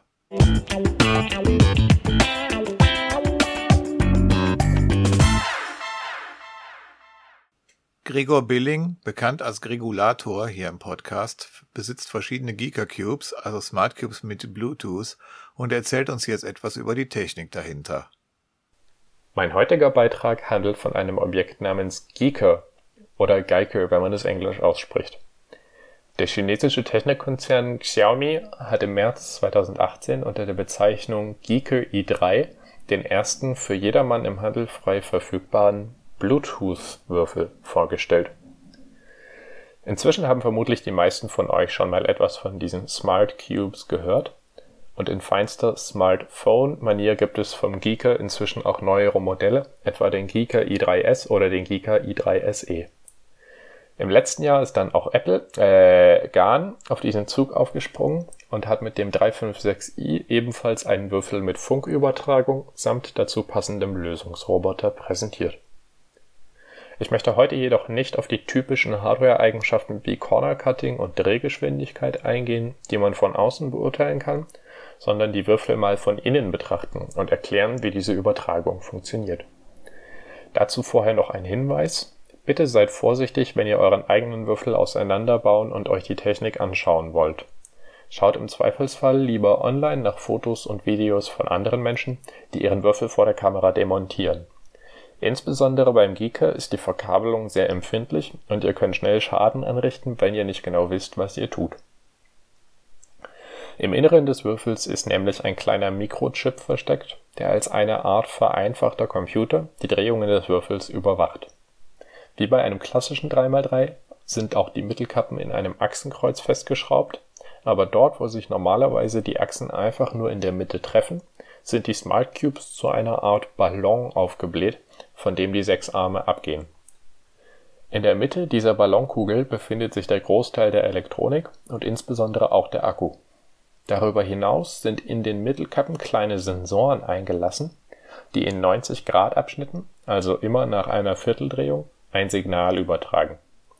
Wenn ihr ein Fahrrad mit Bordcomputer habt, könnt ihr euch mal den Vorderreifen genau anschauen, denn dort passiert etwas sehr ähnliches. In der Gabel, in der das Rad aufgehängt ist, befindet sich genauso ein Sensor und auf einer von den Speichen des Rads hängt ein kleiner Magnet als Gegenstück. Wenn sich das Rad beim Fahren einmal um sich selbst gedreht hat, kommt der Magnet irgendwann im Laufe dieser Umdrehung am Sensor in der Gabel vorbei, der diese Bewegung dann registriert und das Signal an den Computer weiterleitet. Im Smart Cube gibt es statt einem Sensor eben vier für jede Vierteldrehung, aber das Prinzip ist ansonsten gleich. Das ist übrigens auch der Grund, weshalb alle Smart Cubes bisher vergleichsweise starke Magneten nutzen. So wird einfach sichergestellt, dass die Seite nach einer Vierteldrehung immer genau über dem jeweiligen Sensor einrastet und keine Ungenauigkeiten für einzelne Seiten entstehen. Die zentrale Einheit in der Kugel errechnet dann aus diesen Drehungen den Zustand des Würfels. Sie merkt sich gewissermaßen, wie der Würfel gerade aussieht, und wenn eine Seite gedreht wird, überträgt sie per Bluetooth-Funk diesen gemerkten Zustand ein Computer kann dann erkennen, welches Teil sich wo befindet und mit dem Signal zum Beispiel auf eurem Telefon eine Kopie des Würfels in eurer Hand anzeigen. Dabei kann es passieren, dass sich der Würfel manchmal verschluckt, also bei zu schnellem Drehen eine Bewegung vergisst. Dann ist natürlich der gemerkte Zustand von dem Bordcomputer nicht mehr identisch zum tatsächlichen Würfel. Das kommt vor allem bei den Drehungen der mittleren Ebenen vor, den sogenannten M-Slices Wer schon mal auf einem WCA-Turnier war, weiß, dass am Ende des Solves eine Plus-2-Zeitstrafe nur anhand der äußeren Seiten gezählt wird. Ein M ist also für die WCA die Kombination aus L' und R und der Smart Cube sieht das aufgrund seiner Bauweise genauso. Die Sensoren können durch die Art, wie der Würfel konstruiert ist, nur äußere Drehungen messen. Garn hat dieses Problem zumindest teilweise gelöst indem sie ein Bauteil namens Gyrosensor, das schreibt man G-Y-R-O, einbauen. Die genaue Funktionsweise wäre hier zu kompliziert zu erklären. Im Wesentlichen geht es um einen winzig kleinen Kreisel, der immer aufrecht steht, wenn man ihn schnell genug dreht. Damit kann der Würfel erkennen, welche Seite oben ist, auch wenn man den Würfel in der eigenen Hand kippt. Diese Fähigkeit fehlt zum Beispiel den Gigacubes Sie können nicht erkennen, dass nach der M-Slice-Drehung eine andere Mittelkappe oben liegt, weil Sie gar nicht wissen, was oben eigentlich ist. Wenn ein GAN 356i jedoch eine rasche Abfolge von den L und R-Sensoren registriert und das Gyroskop meldet, dass sich die Lage geändert hat, war es mit hoher Wahrscheinlichkeit ein M-Slice. Man kann also mit diesen Würfeln zum Beispiel Zeiten stoppen, ohne einen Timer zu bedienen oder die eigene Leertaste zu malträtieren denn das Programm weiß ja automatisch, wann ihr den richtigen gescrambelten Zustand erreicht habt und fängt dann ab dem ersten Zug nach diesem Scramble an, die Zeit laufen zu lassen. Am Ende wird gestoppt, sobald der gelöste Zustand erreicht ist. Die Lösung kann dann sogar noch analysiert werden, indem die einzelnen Drehungen Schritt für Schritt zusammengefügt und auf gängige Lösungsmethoden angewendet werden. Diese Würfel sind also nicht unbedingt nur technischer Schnickschnack, sondern können euch auch dabei helfen zu trainieren und eure Algorithmen zu verbessern, indem ihr genau schauen könnt, wo ihr vielleicht effizienter hättet vorgehen können.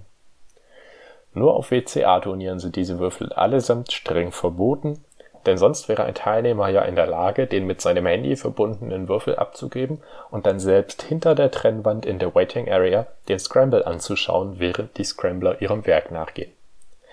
Damit das nicht passiert, sind Bluetooth-Würfel wie auch jedes andere elektronische Equipment per Regulation 3A4 verboten. Der Regulator lässt grüßen. Macht's gut, bleibt gesund und bis zum nächsten Mal. Vielen Dank an Gregor für diesen Beitrag. Ich habe selbst den ersten dieser Geeker Cubes, aber ich nutze ihn eigentlich viel zu selten.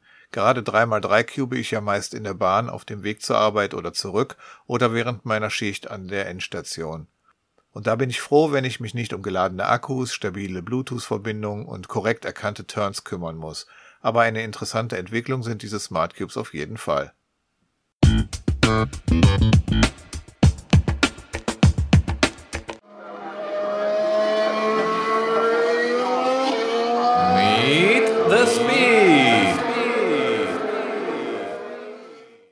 Jetzt kommen wir zum Höhepunkt dieser Episode, wenn ich das mal so sagen darf, ohne dass sich die anderen fleißigen Mitmacher mit ihren schönen Beiträgen zurückgesetzt fühlen sollen.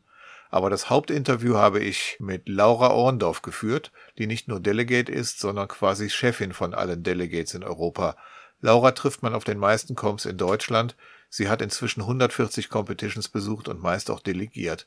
Sie cubed seit 2009 und im jetzt folgenden Interview geht es zwar auch um die aktuelle Corona-Situation, aber nicht nur. Hallo Laura, schön, dass du dir Zeit nimmst für das Interview hier im FreshCuber Podcast. Wir haben ja bestimmt einiges Aktuelles gleich zu besprechen, aber ich würde mich freuen, wenn du dich den Hörern erstmal kurz vorstellst, obwohl dich die meisten ja wahrscheinlich schon kennen. Ja, hallo Roland, ich bin Laura Orndorff, ich bin WCA-Delegierte für Deutschland und zusätzlich noch Senior Delegate für Europa. Mhm. Magst du erzählen, in welcher Ecke von Deutschland du eigentlich lebst und was du so beruflich machst? Ja, also ich wohne in Dortmund äh, im Ruhrgebiet und äh, ich bin von Beruf Data Scientist. Das heißt, äh, ja, ich beschäftige mich so im Alltag mit jeder Menge Daten, Datenanalysen und ja, diese Richtung. Ah ja, schön. In Dortmund, ist ja gar nicht so weit weg. Aber ich hm. hatte bei dir überhaupt gar keine Idee, von wo du kommst, weil man dich ja wirklich in ganz Deutschland sieht, ne? Ja, ich habe schon, hab schon so eine Tendenz eigentlich zu Norddeutschland. Also wir haben das vor kurzem mal mit Linus aufgeteilt, dass Linus so den süddeutschen Raum macht und äh, Basti und ich dann den norddeutschen Raum. Aber ja, Ah ja. So, so ganz gut verteilt ist es nicht. Ja, ich kenne dich ja auch aus Frankfurt und sonst woher. Da sind wir uns ja auch schon begegnet. Das ja. zählt für mich jetzt ja, noch nicht ganz ja. nach Norden, aber ist eine neue Aufteilung jetzt, oder? ja, also auch keine strikte Aufteilung. Also ich meine, so Frankfurt ist natürlich noch so, was Competitions angeht, eher so die Mitte. Also wir haben ja relativ wenige Competitions im Norden, deshalb. Also Linus macht auf jeden Fall so Sachen wie München eigentlich exklusiv. Das ist von uns aus ein bisschen weit. Mhm. Ihr habt ja jetzt noch eine weitere Verstärkung bekommen, habe ich gesehen. Ne? Das freut mich hm, ja auch. Genau, die Laura Holzhauer, genau. Jetzt 50 Prozent aller Delegates in Deutschland heißen jetzt Laura, ne? ja, genau. Und wir haben eine hohe Frauenquote, das auch noch. Ja, sehr schön, ne? Und hast du noch andere Hobbys außer Cubing und alles, was dazugehört rund um die WCA? Puh. Ähm, ja, einige Dinge, denke ich, äh, die ich noch mache. Ich spiele gerne Videospiele.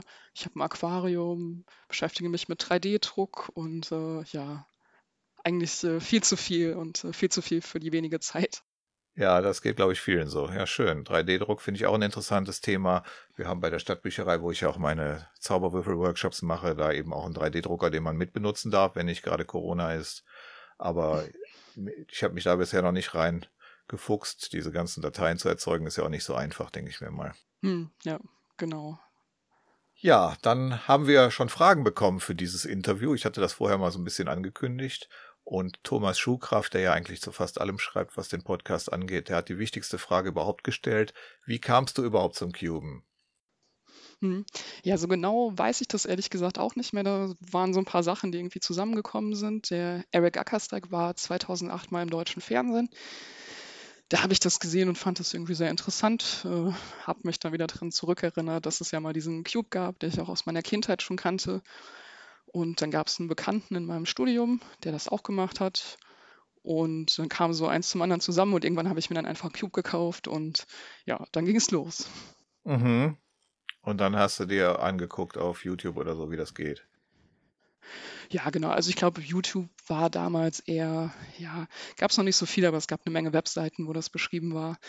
Ähm, ja. War natürlich damals noch deutlich schwieriger, irgendwie vernünftige Algorithmen und sowas zu finden. Das hat sich deutlich verändert, aber ja, man hat es äh, hinbekommen. Ja, bei dir war das so 2009, glaube ich, die erste Competition, ne? Hm, genau, ja. Dann weiß man ungefähr, von welcher Zeit wir reden, aber wenn es darum geht, dass es keine gescheiten Algorithmen gab, da kann ich dir was aus den 80er Jahren erzählen. Ja, klar. zwei, Natürlich. Zwei Edges flippen, war fast eine Viertelstunde Arbeit oder so. Naja. okay, ja, schön. Also hast du dir das dann im Prinzip selber beigebracht und bist durchs Fernsehen dazu angeregt worden, durch den Erik. Den hm, habe ich jetzt auch genau. letztens nochmal in Nebenwegen getroffen, fand ich auch nett, den ah, nochmal ja. zu sehen. Hm. Ja, dann kommen wir doch mal zu unserem, glaube ich, Hauptthema, nämlich Corona. In der letzten Folge war ja. noch gar nichts davon zu hören. Da war das noch irgendwie eine weit entfernte Epidemie. Und hm. ähm, jetzt sieht es ja ein bisschen anders aus, hat uns ja ziemlich im Griff und auch bei der WCA schlägt sich das natürlich deutlich durch, ne? Und seit hm. Einer guten Woche oder zehn Tagen oder so gibt's da jetzt eine ziemlich einheitliche Linie, weltweite Richtlinien dazu, ne? Und hm, genau. Ja, magst du ein bisschen erzählen, wie das organisiert wurde und wie das so ablief bei euch intern so ein bisschen, soweit man es erzählen darf? Ja, also darf man eigentlich erzählen. Also ich, vielleicht kann ich das auch erstmal so aus der deutschen Perspektive erzählen. Es ist wahrscheinlich gar nicht so bekannt, aber das ging quasi bei uns schon los, als die Competition in Hamburg war. Ähm, da haben wir, also war natürlich eine zweitägige Competition und da haben wir dann Samstagabend plötzlich die Nachricht bekommen, ja, ihr könnt die Competition am Sonntag nicht machen. Es gab einen Corona-Fall eines Schülers der Schule, wo es stattgefunden hat.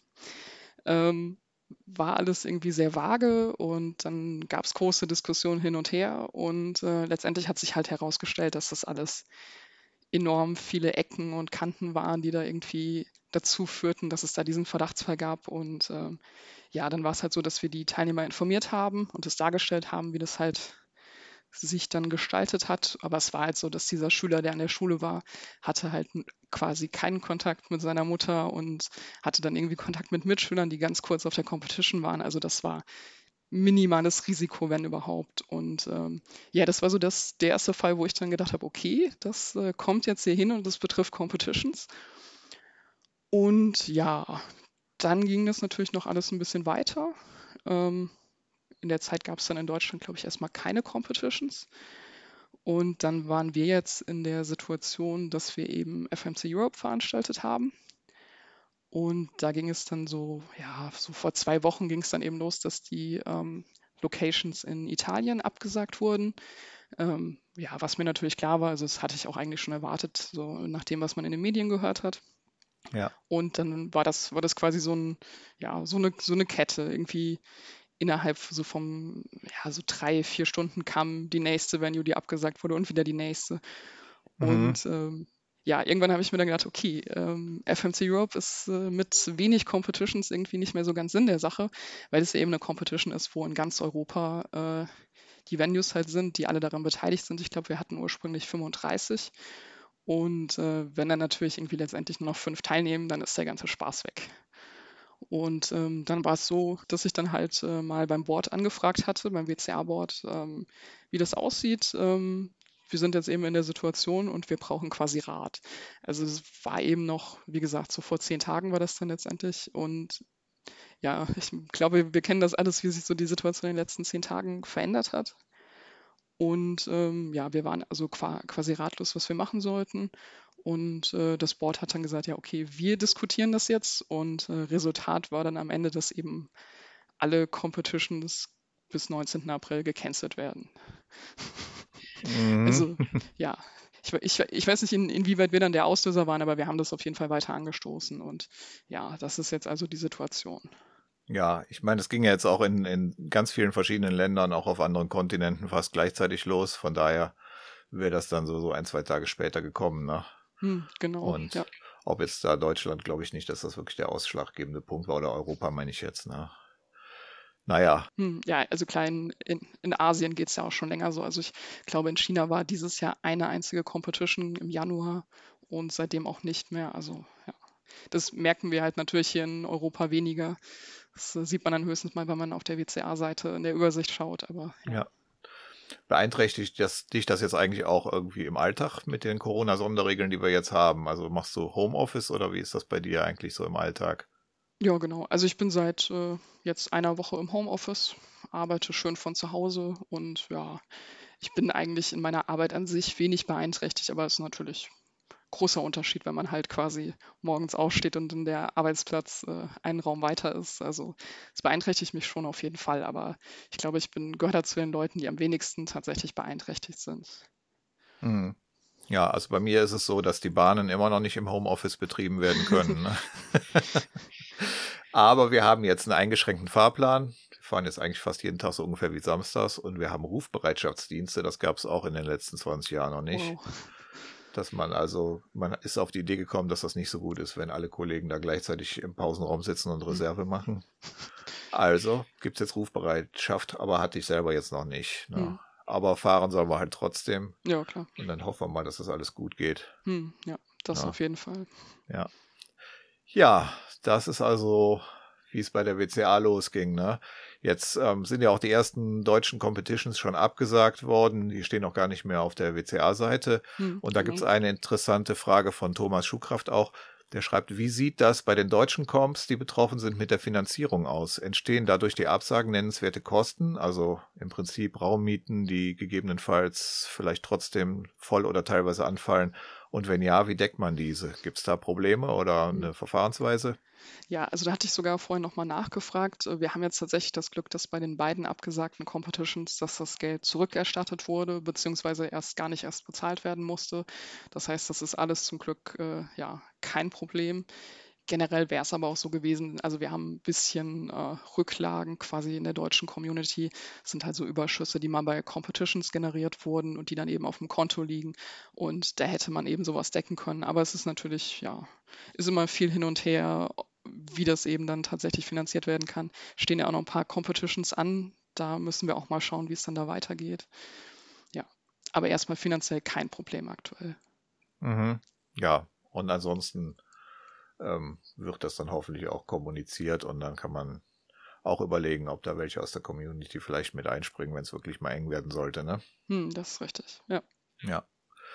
Ja, was noch für mich jetzt noch ansteht, ist Hessen Open und ähm, die Euro in Almere. Das ist natürlich noch weit in die Zukunft gedacht. Hm, ne? ja. Aber die Hessen Open, da wurde jetzt, glaube ich, gerade die Anmeldung verschoben. Ne? Hm, genau, die ist erstmal verschoben worden, quasi bis nach das, äh, also nach dem Datum, bis zu dem jetzt die Competitions gecancelt werden sollen. Ich glaube, der 21. ist jetzt der Anmeldestart. War einfach so ein Gedanke, dass, dass eben niemand denkt, er hat, hat sich jetzt sicher für die Competition angemeldet und bucht ein Hotel und so weiter, dass da eben so ein bisschen mehr Sicherheit ist. Ähm, aktuell eigentlich völlig unklar, was da passiert und ähm, ja, Hm, kann ich also wenig zu sagen, inwieweit das funktioniert. klar. Wir haben natürlich auch noch die German Open, die dürfen wir auch nicht vergessen. Ähm, Ja, stimmt. ja. Ja. Das ist ein größeres Problem, weil da die Anmeldung voll ist und auch schon, ich glaube, zehn Leute haben wir aktuell auf der Warteliste und alle bezahlt. Ähm, das heißt, da schauen wir auch, was passiert. Die ist sogar noch die, ja, im April, Ende April ist die. Ähm, ja, gibt es auch noch keine klaren Neuigkeiten zu, aber ja, so die Befürchtung ist natürlich, dass das auch nichts wird Ja, da es auch in der Schule stattfindet und da natürlich strengere Regeln sind, aber aktuell keine wirklichen Informationen. mhm. nee, also eine Glaskugel haben wir ja beide nicht. Hm, ja. Aber du hast recht, German Open bin ich auch für angemeldet. Hm. Aber vorsichtshalber habe ich kein Hotel bisher gebucht. Dann Ja. gibt es da auch wenig Probleme. Ich denke mir mal, Hotel würde man, falls es doch tatsächlich stattfinden kann, auch noch kurzfristig kriegen. Hm, ja. Ja. In Gütersloh schon. Ja, ja. Ja, jetzt habe ich gesehen, dass Cubing USA schon die erste inoffizielle Competition macht, jetzt am kommenden Samstag. Das nennt sich dann Cubing at Home 1 oder 1. Und d- das startet dann Samstag 16 Uhr nach unserer Zeitrechnung. Und da bin ich noch auf der Arbeit, deswegen habe ich mich da nicht angemeldet. Und das Ganze geht dann über Twitch und Discord. Und alles wird dann über, organisiert über die Website cubingathome.com. Naja, ich bin mal gespannt, ob das der neue Trend wird. Ja, wir haben auch gestern FMC Europe äh, online gemacht. Das hast du wahrscheinlich gar nicht mitbekommen. Nee. Aha. Ja, also das, das, das war so eigentlich, ich glaube, es war ursprünglich meine Idee, weil mir das so ein bisschen das Herz gebrochen hat, dass wir jetzt die Competition einfach komplett absagen. Und äh, ja, dann haben wir gesagt, machen wir das einfach online. Haben dann so, ein, äh, so eine Reddit-Community aufgemacht, äh, wo wir dann eben zu der eigentlichen Zeit, als die Attempts starten sollten, haben wir den Scramble gepostet. Die Leute haben halt dann normal ihren Attempt machen können, haben dann danach ihre Lösung gepostet und es eben quasi genau nach dem Zeitplan, wie es eigentlich sein sollte. Und ja, hat super funktioniert. Mhm. War ein bisschen stressig, weil wir natürlich hier managen mussten, dass das alles gecheckt werden äh, kann, aber hat alles super funktioniert und ich glaube, viele Leute waren glücklich, dass es eben doch noch was gegeben hat, auch wenn es keine offizielle WCA-Competition war. Aber ja, Mhm. man kann halt so schön einen Sonntag verbringen. Ja, und auch wenn zwei Delegates oder eine Senior Delegate und ein Delegate in einem Raum sitzen, dann können die trotzdem ihre Ergebnisse nicht eintragen. Ne? ich habe gar nicht mitgemacht, ich habe das quasi alles gemanagt. Ach so, okay. Ja, naja, ich fand das jedenfalls eine schöne Sache mit Cubing USA und Mm, ich ja. denke mir, das ist eine schöne Möglichkeit, dass die Community so ein bisschen auch trotzdem noch ein Gemeinschaftsgefühl behalten kann und jetzt sitzt jeder zu Hause und Cube für sich und wenn es dann so Möglichkeiten gibt, das mal auch mit anderen so gemeinsam zu machen, wenn es auch nur online gemeinsam ist, finde ich das schon klasse. Hm, auf jeden Fall. Es ist ja auch gerade so, dass viele äh, Schüler schulfrei haben oder auch Studenten zu Hause sind. Und das ist dann eine schöne Abwechslung. Ja. Ja, also was ich bisher gemacht habe, ist halt diese Weekly Competition auf Speedsolving.com, ne? Aber da kann man ja irgendwann mitmachen, wenn man gerade in der Woche mal wieder eine Viertelstunde Zeit hat, dann macht man ein Hm, Event genau. oder so. Aber dieses Zeitgleiche, das kannte ich bisher noch nicht und finde ich schon auch eine interessante Sache. Naja. Ja, auf jeden Fall. Ja, sind wir dann zum Thema Corona so ungefähr erstmal durch. Hm, hoffentlich. Ja, ich meine für dieses Interview. Ansonsten Hm. Wird uns das leider noch eine Weile beschäftigen. Ne? Ja, das ist richtig. Ja. Naja, dann habe ich mal auf dein WCA-Profil geschaut. Oha. Und ja, ja, da steht ja oben direkt Senior Delegate, ne? habe ich gerade schon mal erwähnt. Hm. Und ähm, da fragt man sich natürlich, was unterscheidet das von den normalen Delegates? Ne? Also es liegt ja nicht am Alter bei dir, würde ich sagen. Na, danke.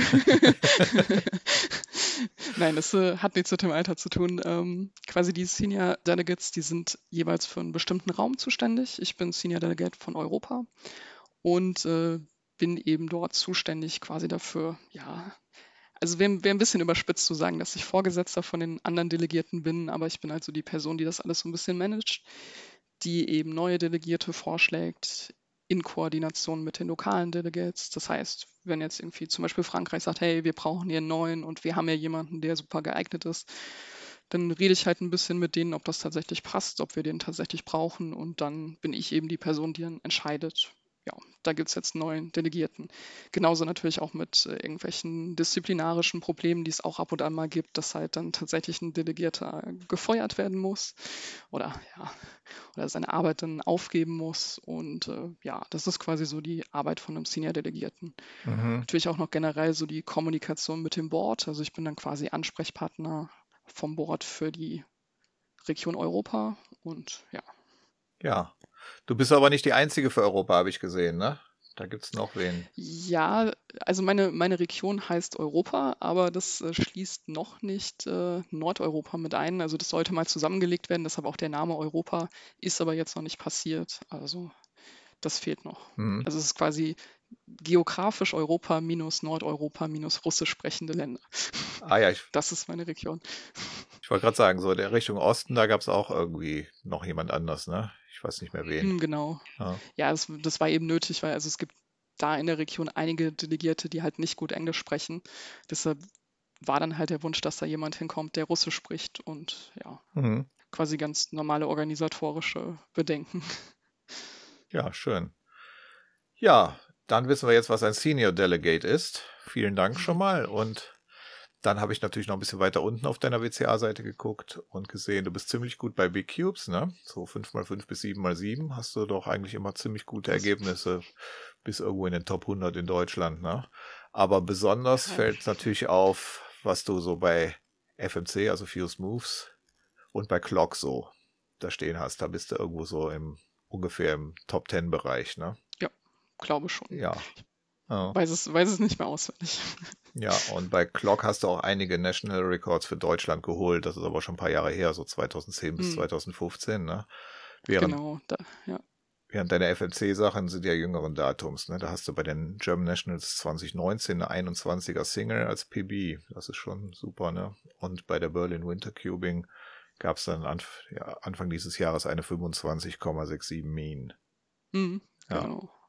Und ähm, trainierst du die Events noch regelmäßig? Oh ja, FMC bestimmt, ne? Äh, ehrlich gesagt, nein. also das, das ist deutlich weniger geworden. Also FMC mache ich eigentlich gar nicht mehr zu Hause. Also ich hatte eine Zeit lang vielleicht so ein, zwei Jahre, wo ich es tatsächlich regelmäßig gemacht habe, auch diese Online-Competitions alle mitgemacht. Aber das äh, hat sich alles so ein bisschen entspannt. Aber FMC ist natürlich auch was, was man so auch durchaus ja, nicht verlernt. Äh, ja, und wo man sich so nebenbei immer ein bisschen weiter fortbilden kann, wo man auch mal, ja, auch durch Competitions durchaus lernt, indem man einfach die Versuche macht. Insofern ist das was, wo man gut am Ball bleiben kann. Das ist jetzt leider bei Clock nicht so. Da habe ich eigentlich komplett aufgehört zu trainieren und dementsprechend sind die Ergebnisse dann auch nach oben gegangen. Aber ja. Mhm. Wie schätzt du das Event Clock so ein? Ist das irgendwie, also da gibt es ja sehr unterschiedliche Meinungen zu. Ja, du ziemlich gut bist, würde mich mal interessieren, wie du das so einschätzt. Gehört das wirklich in das Portfolio von der WCA oder ist das so nur so ein Relikt, was da noch irgendwie drin steht, weil mal Rubix auf den Packungen stand? Puh, das ist eine kritische Frage. Ich glaube, da kann man eigentlich nur darauf antworten, es kommt drauf an. Also ich meine, einerseits äh, es ist ein Puzzle, man kann es lösen, man kann es, es ist eben ein twisty Puzzle. Ähm, andererseits ist es natürlich ein relativ stupides Puzzle und es ist im Prinzip immer, immer die gleiche Lösung. Also natürlich nicht in dem Sinne, wie es damals bei Magic war, dass man immer die gleichen Züge machen muss. Aber es gibt jetzt halt nicht sowas wie Algorithmen, die man lernen könnte für Clock. Also man kann natürlich irgendwie lernen, wie man halt bestimmte Fälle halt möglichst schnell löst, aber sowas halt, dass man irgendwie OLL und PLL erstmal lernen muss, das gibt es natürlich nicht. Ähm, ja, also grundsätzlich würde ich sagen, Clock hat durchaus eine Berechtigung, äh, bei den Events zu sein, aber es wäre auch was, was wahrscheinlich dann als erstes hinten überfallen würde, wenn man jetzt sagen würde, man möchte ein Event entfernen. Hm, ja. Naja, also ich brauche bei Clock ungefähr doppelt so lang wie du, ne? Gut doppelt so lang, glaube ich, so 16 bis ja, 18 Sekunden oder sowas habe ich, glaube ich, im mhm. Moment. Und ich finde es ein bisschen ermüdend, die öfters zu üben. Ne? Ja, auf jeden Fall. Vor allen Dingen, wenn man niemanden hat, der so einem scrambled. hm. Das kommt ja noch dabei. Ja, ich glaube, das ist der Grund auch, warum ich letztendlich aufgehört habe zu üben. Es ist halt einfach sehr stupide. Ja. Also ich versuche halt bei der Weekly Competition mitzumachen und ähm, dann macht man sie wenigstens fünf Stories die Woche. Das ist ja auch schon mal was, ne? Das finde ich sowieso eine mhm. gute Sache, dass ja. man damit kein Event so ganz hinten überlässt, wenn man versucht, doch da öfters mal was zu machen bei dieser Weekly Competition. Mhm. Ja, das stimmt. Ja. Hast du zufällig diese Folge gehört ähm, vom Januar, wo Reto Bubendorf eine Viertelstunde über FMC erklärt? Ähm, ehrlich gesagt weiß ich das gar nicht mehr. Ja, ich ist auch nicht, nicht, schlimm. Ist nicht schlimm, aber ähm, ich wollte es hier mal kurz erwähnen.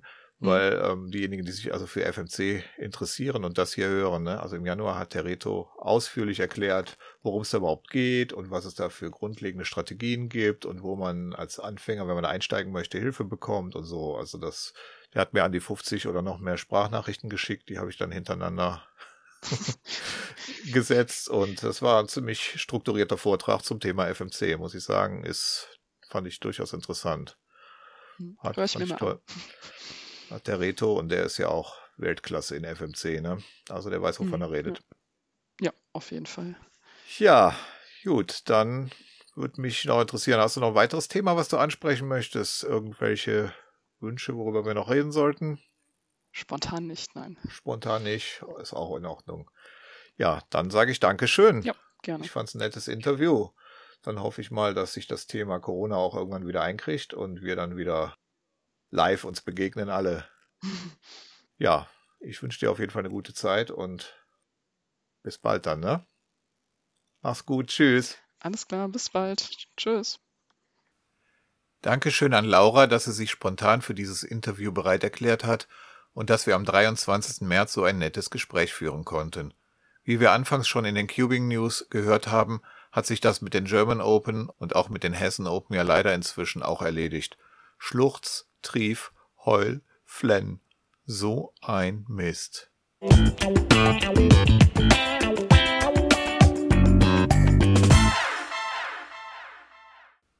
Mit Laura habe ich ja im Interview fünf Tage vor der großen Online-Competition Cubing at Home gesprochen, die am 28. März stattfand.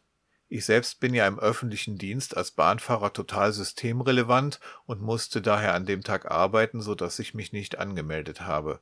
Homeoffice haben wir ja leider noch nicht. Aber später am Abend habe ich mir zwischendurch den Twitch-Stream angeschaut. Jeweils ein guter Cuber der jeweiligen Disziplin war dort zu sehen. Beispielsweise Zane Kanani für 2x2, Gianfranco Huanqui für 3-Blind, Keaton Ellis für One-Handed, Timon Kolaschinski in der zweiten Runde von 3x3 und viele mehr.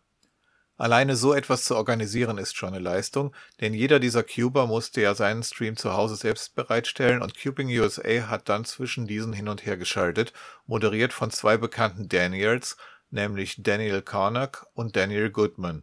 Die beiden sind bekannt als Derpy Cuber und DG Cubes auf YouTube, sowie vom DL Sony Podcast. Das war schon eine nette Sache, als Zuschauer per Twitch daran Anteil haben zu können. Über 10.000 Zuschauer haben diese Möglichkeit genutzt und über 3100 Teilnehmer haben mitgemacht. Damit war es das bisher größte Cubing-Event aller Zeiten. Der erst zwölfjährige Leo Borromeo von den Philippinen gewann das 3x3-Finale mit einem Average von 6,44 Sekunden. Zu den gut 3100 Teilnehmern gehörten aber auch Cedric Schweitzer sowie Thomas Schuhkraft und sein Sohn Linus. Cedric und Thomas erzählen uns die Cubing at Home aus ihrer Perspektive. Zunächst Cedric. Ich erzähle euch jetzt noch etwas über die Online-Competition Cubing at Home 2020. Diese Competition war am 28.03.2020 und war halt eine Online-Competition, weil über 140 Competitions ja, gecancelt wurden von der WCA wegen dem Coronavirus. Die Events waren 2x2 bis 5x5, One-Handed, Pyraminx, Blindfolded, also 3x3 Blindfolded, Scube und Square One. Ich habe überall teilgenommen, außer bei 3x3 blind, weil ich das nicht so gut beherrsche. Meine Zeiten, die ich bekommen habe, waren sehr normal, also einfach wie zu Hause immer. Aber bei 5x5 habe ich noch eine PB bekommen, und zwar 1 Minute 31, trotz eines Plus 2s. Und das war einfach ein extra Turn, den ich aus Versehen gemacht habe. Hätte nämlich 1,29 sein können. Es gab allerdings auch ein paar Probleme bei der Competition, und zwar bei den Rankings, die erzähle ich euch jetzt. Zum Beispiel haben sich mehrere Leute mehrfach eingetragen und dann mit anderen Ergebnissen. Oder die Bestzeit von denen war 1 Minute 42 und die hatten dann 1 Minute 14 Average bei 5x5. Oder die Rankings waren generell nicht korrekt. Zum Beispiel, dass einer irgendwo in den Tausenden sein soll, also bei 1900 irgendwas, aber irgendwas bei 900 ist. Das ist natürlich nicht so gut aber ich hoffe, das wird noch geändert in den Rankings.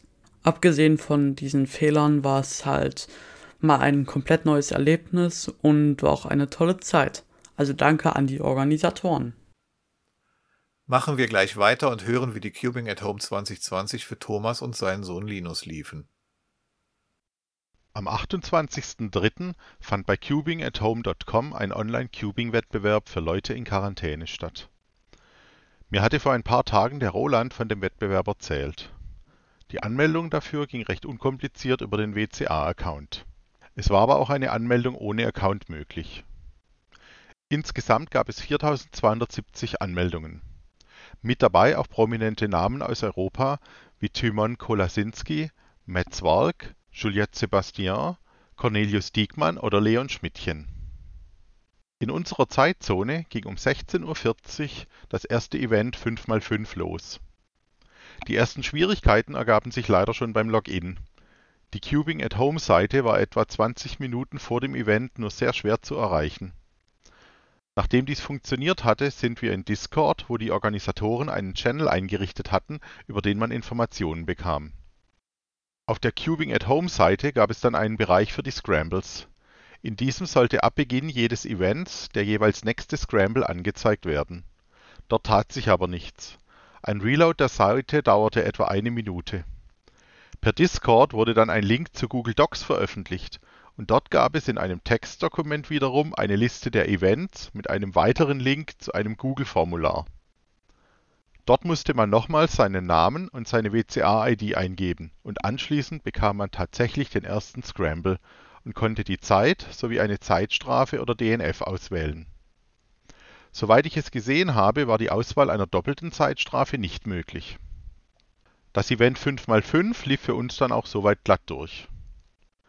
Durch die Serverprobleme hat sich das Event aber etwas gezogen, so dass sich der Zeitplan um etwa eine halbe Stunde verschob. Per Discord wurde man auch über einen neuen Zeitplan informiert, der ebenfalls bei Google Doc gehostet war bei den weiteren Events verschob sich der Zeitplan dann jeweils nochmal etwas weiter. Wir haben dann jeweils gewartet, bis bei Discord gemeldet wurde, dass ein neues Event startet und dann musste man das Google-Dokument mit den Links ein paar Mal neu laden. Der Zeitplan wurde nicht weiter angepasst. Dies führte im weiteren Verlauf dazu, dass wir irgendwann gar nicht mehr wussten, wann denn jetzt das nächste Event ungefähr losgeht. Bei 3x3 blieb dann leider auch die Meldung in Discord aus so dass wir dieses fast verpasst hätten. Linus bekam beim Übermitteln seines Ergebnisses auch schon eine Meldung, dass das Event geschlossen wäre und das Ergebnis zu spät übermittelt wurde. In der Ergebnisliste war er dann aber zum Glück doch aufgeführt. Im Nachhinein hätten wir wahrscheinlich noch sinnvollerweise Twitch in einem weiteren Fenster aufmachen sollen. Eventuell wurden dort auch noch Informationen zum Zeitverlauf gegeben zu den Ergebnislisten hat Cedric ja schon ein paar Sätze verloren. Ich habe bei den Organisatoren nachgefragt und Bradley Sampson hat mir die Rückmeldung gegeben, dass die Ergebnisse die nächsten Tage noch geprüft und bereinigt werden. Sie hatten während des Wettbewerbs, Zitat, hundreds of fake submissions, mostly filled with curse words. Wer auch immer so etwas tut. Aktuell werden an die Teilnehmer auch Feedback-Formulare verschickt Etwas verwunderlich finde ich noch, dass aktuell auf der Results-Seite für die Wettbewerbe, die ein Achterfinale hatten, keine Ergebnisse zu finden sind. Für diese muss man wiederum in Discord und dort ist ein Screenshot der Ergebnisse. Mein Fazit. Ich finde, das ist in der aktuellen Zeit eine gute Alternative, auch wenn eine echte kommt natürlich etwas ganz anderes ist. Ich denke, es ist ganz normal, dass es bei der ersten Durchführung einer solch riesigen Veranstaltung zu Startschwierigkeiten kommt. Ich würde mich freuen, wenn so etwas wiederholt wird und bin mir sicher, dass man die Probleme bis dahin auch lösen kann. Auch von mir nochmal vielen Dank an die Organisatoren. Damit zurück zu Roland. Vielen Dank euch, Cedric und Thomas, für eure Berichte. Es ist schon erstaunlich, dass bei einem solchen Event irgendwelche Spinner, Zitat, hunderte von gefälschten Einsendungen, meistens voller Schimpfwörter, in die Ergebnisformulare eintragen, wie Bradley Sampson es an Thomas geschrieben hatte. Wahrscheinlich ein Zeichen, dass auch Speedcuber in der Jugend durch eine Zeit gehen, wo gewisse Hormone das klare Denken beeinträchtigen. Alks und Fingertricks funktionieren zwar noch, aber dass es keine gute Idee ist, ohnehin überlastete Server mit solchem Mist zu spammen, das kapiert dann halt nicht jeder. Wer jetzt auch Lust hat, mal an einer solchen Online-Competition teilzunehmen, den möchte ich erinnern an das, was Amelie am Anfang dieser Episode gesagt hat. Auf der WCA-Seite gibt es einen Artikel, der diese inoffiziellen Comps sammelt. Da könnt ihr schauen, ob für euch einer dabei ist.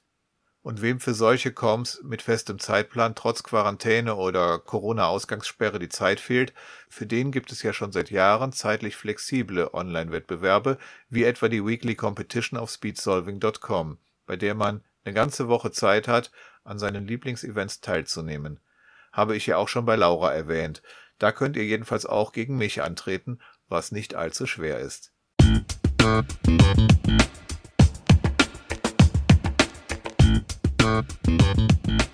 Damit sind wir leider am Ende dieser Episode angelangt. Ich hoffe, diese Folge des FreshCuber Podcasts hat euch gefallen. Meine Cubing-Website ist freshcuber.de und dort findet ihr auch die anderen Folgen dieses Podcasts und die Möglichkeit, ihn zu abonnieren, sodass ihr keine Folge verpasst. Wenn ihr dieses Projekt unterstützen möchtet, dann teilt den Link zum Podcast, erzählt anderen Cubern davon, schreibt fleißig Kommentare unter die Show Notes dieser Folge und schickt mir Ideen für weitere Themen. Ihr könnt mir auch gerne e-mailen an podcast@freshcuber.de. Die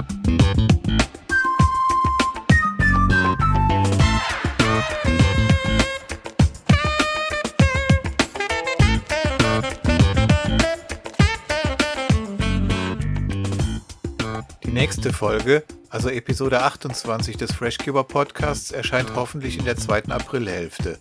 Geplant ist ein Interview mit Michael Leiher von Cubicon. Dort gibt es eine große Sortimentserweiterung und Michael wird uns hoffentlich ein bisschen dazu erzählen. Das war's für heute. Vielen Dank fürs Zuhören. Bis zur nächsten Episode wünsche ich euch eine gute Zeit mit viel Spaß beim Cuben. Bleibt gesund. Bis denne.